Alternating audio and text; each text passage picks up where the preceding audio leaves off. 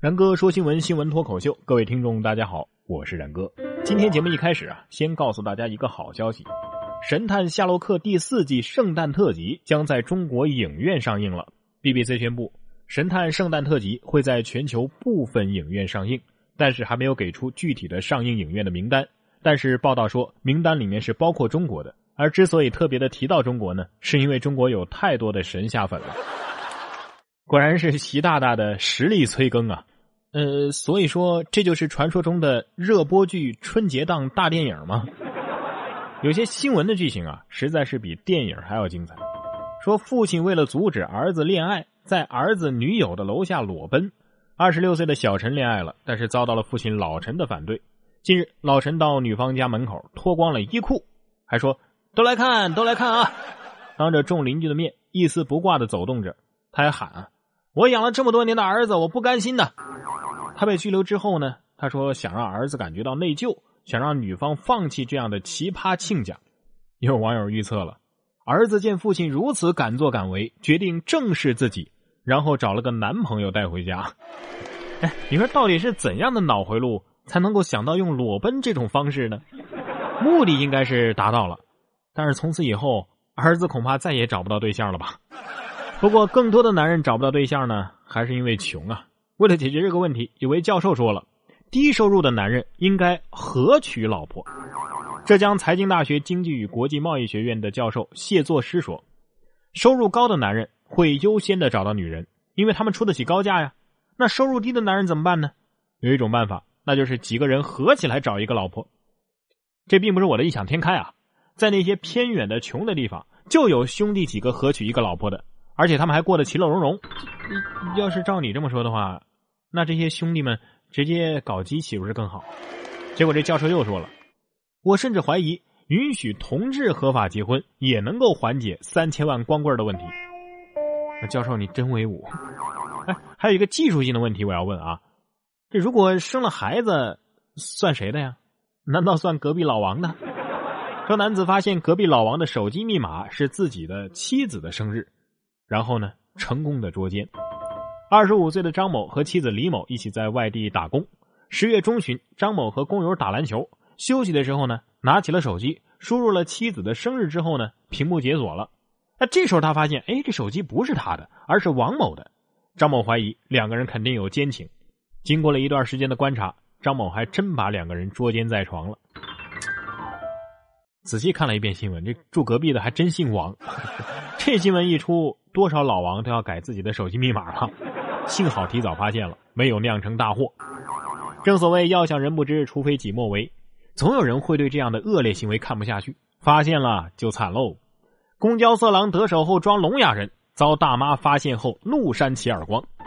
近日在郑州 B 一路公交车上，一白衣男子主动靠近一个女孩，然后在她身边是来回的蹭啊，还动手动脚的。女子挪开呢，男子又紧跟过来。其恶劣行径被周围的乘客发现之后，该男子还装起了聋哑人。最后一位大妈实在是看不下去了，出手狠狠的扇了他两个耳光。这猥琐男恐怕是深知大妈在社会上的分量，倘若还手的话，大妈一下子倒地不起，他这辈子可就完了。给大妈点个赞呢，真是跳得了广场舞，炒得了股，买得起黄金，打得起歹徒，简直是能文能武，能雅能俗。请把这些都记入牛津词典中国大妈词条吧。说完大妈，再来说说大爷。广州一个老伯自诩会独门炼金术，骗得投资人四十五万。六旬老伯刘某与妻子钱老板林某相识之后呢，自称寻得一个地方，可以从该地的泥土当中提炼出黄金，遂骗得林某投资四十五万作为启动资金。实则呢，是在加工的过程当中啊，掺入了一点点金粒。后来林某没赚钱，反而是越亏越多。最终他觉得蹊跷，然后报了警。被捕的时候，刘某还坚称：“哎呀，我这个炼金术是可行的。”哼，炼金能是这么简单的事儿吗？都被抓了你还嘴硬？有本事你接着忽悠警察呀！不过下面这事儿是不是忽悠还真不好说。西安一个女子网上发寻狗启事，说找到狗狗啊就送房子一套。两天来，一个动物保护志愿者 QQ 群里传播着一个爆炸性的消息啊！一位 QQ 好友发布消息称，自己的一条杜宾犬不慎丢失，呼吁群友代为转发和寻找。承诺了啊，如果有人找到了他的爱犬，他愿意赠送名下的一套新房。西安的朋友们，连夜出动，叫上兄弟们走啊！记住，这不是演习。重复一遍，这不是演习，也不是找狗，是在找房子，找房子呀！你说结果会不会是这样的？狗找回来了，女子呢也兑现了自己的承诺，将一套带滑梯的狗屋送给了好心人。有钱尽可以任性，但是没钱啊，恐怕连交手续费的机会可能都没有。微信转账要收手续费了，每个月超过两万块钱，费率要收百分之零点一。近日有用户发现啊，使用微信转账业务的时候呢，系统提示需要支付百分之零点一的手续费。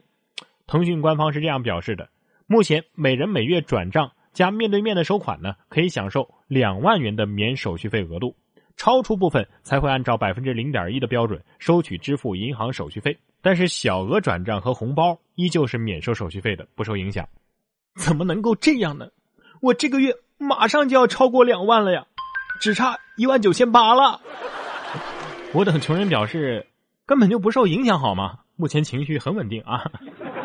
你问我穷到什么程度？告诉你吧。连窝头都买不起，温州天价窝头一个三十八块钱。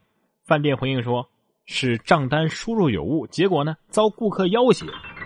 徐先生等在温州某个饭店点了四十五个窝头，共计是一千七百一十块，和三十八块钱一个窝头啊，堪比青岛大虾了。饭店对此回应说：“哎呀，是我们价格录错了，窝头呢是三块八一个。”但是更正账单之后呢，顾客却不接受，还要求赔偿三条中华烟。不赔的话呢，就把这事儿捅到网上去。哼，没有调查我两边都不行，除非两边各给我三条中华烟。呃，结果肯定是没赔偿啊，真把这事儿捅到网上来了。哼，酒店的内心啊，估计也是逼了狗了。现如今这大虾都成了计量单位了啊！说安徽一个超市借位促销，一箱牛奶等于一只青岛大虾。十月二十号，合肥一家超市将特价促销商品的价格换算成了青岛大虾的价格。标签上的标价呢，以青岛大虾为计量单位。比如说，一箱牛奶等于一只青岛大虾的价格，一盒土特产等于四只青岛大虾的价格。嘿呀，如今这青岛大虾俨然成了一种新的货币计量单位了。哎，建议大家拿个青岛大虾去换吧。如果超市拒绝的话呢，可以告他欺诈。曾经的茶叶蛋和切糕。对青岛大虾默默投来了羡慕、嫉妒、恨的眼光。然哥说新闻，我是然哥。想要跟我取得交流的朋友，可以关注我的新浪微博“然哥说新闻”或者微信公众平台“然哥脱口秀”都可以。